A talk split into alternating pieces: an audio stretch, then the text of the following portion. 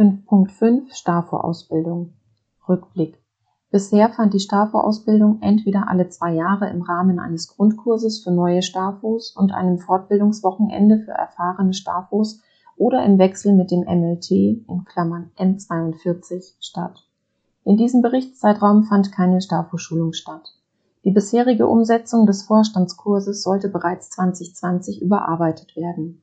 Die Überarbeitung des Konzepts fand bisher leider noch nicht statt die Überarbeitung sollte statt dem bisherigen Konzept mit zwei Wochenenden unterschiedlicher Tiefe, zum Beispiel in Crashkurse, Grundkurse oder flexible Themenschwerpunkte aufgeteilt werden. Wir möchten daran festhalten, zusammen mit den Bezirksvorsitzenden das Konzept neu zu überdenken und verwerfen das Vorhaben nicht. Ausblick dieses Jahr wird vom 4. bis 6. Dezember 2022 eine STAFO-Schulung in Rottmannsthal mit allgemeinen Inhalten vor allem für neue Vorsitzende als ein Wochenende stattfinden